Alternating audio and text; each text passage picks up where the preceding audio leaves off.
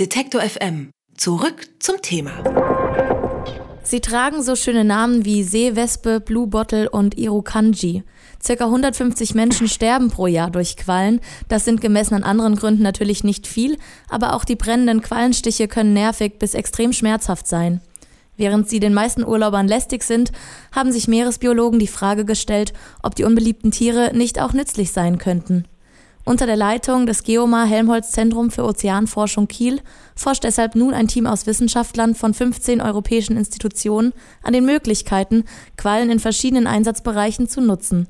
Das Projekt heißt Goat Jelly und wird seit Oktober durch die EU gefördert. Was sich die Forscher erhoffen und welche Optionen es möglicherweise für die Nutzung von Quallen gibt, das bespreche ich nun mit Jamile Javipur. Sie koordiniert das Forschungsprojekt. Guten Tag, Frau Javipur. Hallo, guten Tag. Ihr Projekt Go Jelly wird von der EU mit 6 Millionen Euro gefördert. Das ist eine ordentliche Menge an Subventionen. Was macht Sie zum Vorreiter in der Quallenforschung?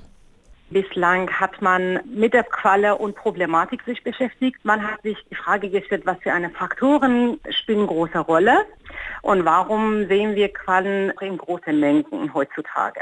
Aber hat keiner sich gefragt, was machen wir mit dem Problem? Und wir haben bei Go Jelly eigentlich diese Frage gestellt und gesagt, Quallen haben viele Fähigkeiten. Die sind eine der ältesten Tiere die haben unterschiedliche Bedingungen überlebt und deshalb die müssen exzellente Fähigkeit haben, wie die das geschafft haben. Und wir wollen diese Fähigkeit anschauen und gucken, inwieweit kann Mensch von der Qualle auch etwas Nützliches machen. Und in welchem Bereich ist so ein Einsatz möglich?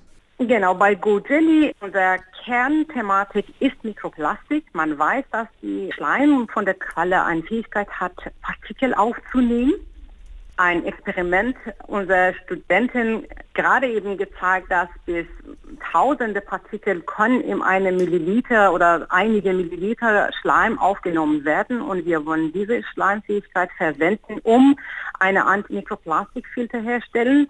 Das ist unsere Kernthematik, aber wir wollen auch aus der Qualle selbst, aus dem Schirm, Tentakel und was übrig bleibt, auch was Nützliches machen. Also eine möglichst vollständige Verwertung. Genau, und daher haben wir eine Linie von Produkten. Go Jelly hat sich eine Reihe Produkte und Verwendungsmöglichkeiten gedacht. Zum Beispiel, wir wollen eine App herstellen für Touristen und sagen, wo die Quallen auftreten, in welchem Bereich, in der Länder, wo wir arbeiten eigentlich. Ähm, dann wollen wir aus der Qualle eine Antimikroplastikfilter herstellen und dabei auch im Kosmetikbereich, im Ernährungsbereich, im Aquakulturbereich und Düngemittel arbeiten. Das heißt, das neue Anti-Aging-Produkt ist dann nicht mehr Gelee Royal, sondern vielleicht Gelee von der hm. Qualle. Oder Go Jelly. Genau. genau.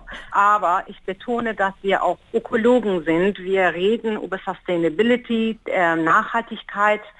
Wir wollen nicht aktiv nach der Qualle jagen, sondern wir erstmal reden über Quallenproblematik, über die Plage oder Outbreak, wenn die viel sind, wenn die auch am Ende ihrer Lifecycle sind und man nicht weiß, woher damit.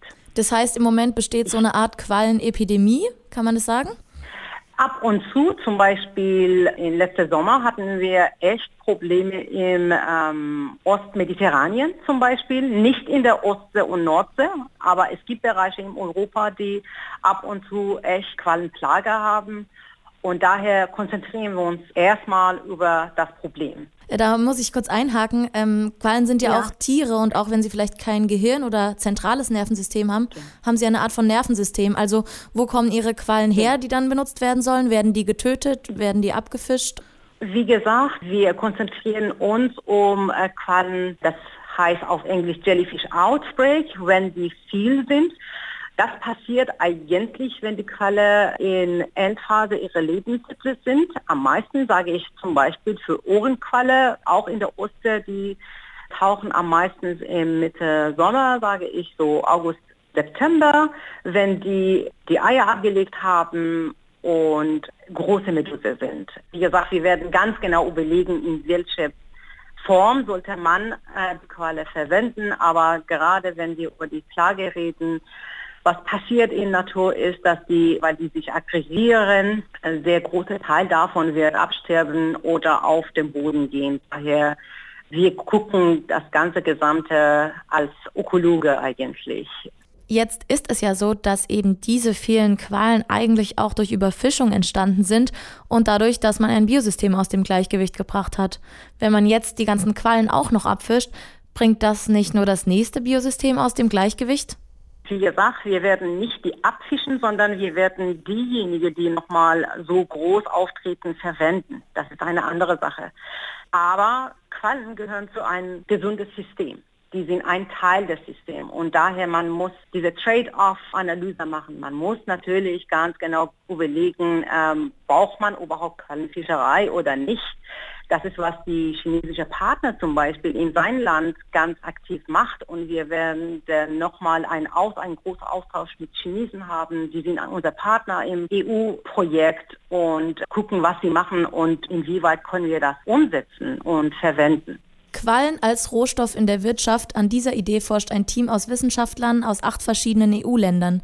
Das Projekt Go Jelly wird vom Geomar Helmholtz Zentrum in Kiel geleitet und wir haben mit der Koordinatorin Jamile Javipur gesprochen. Vielen Dank für das Gespräch, Frau Javipur.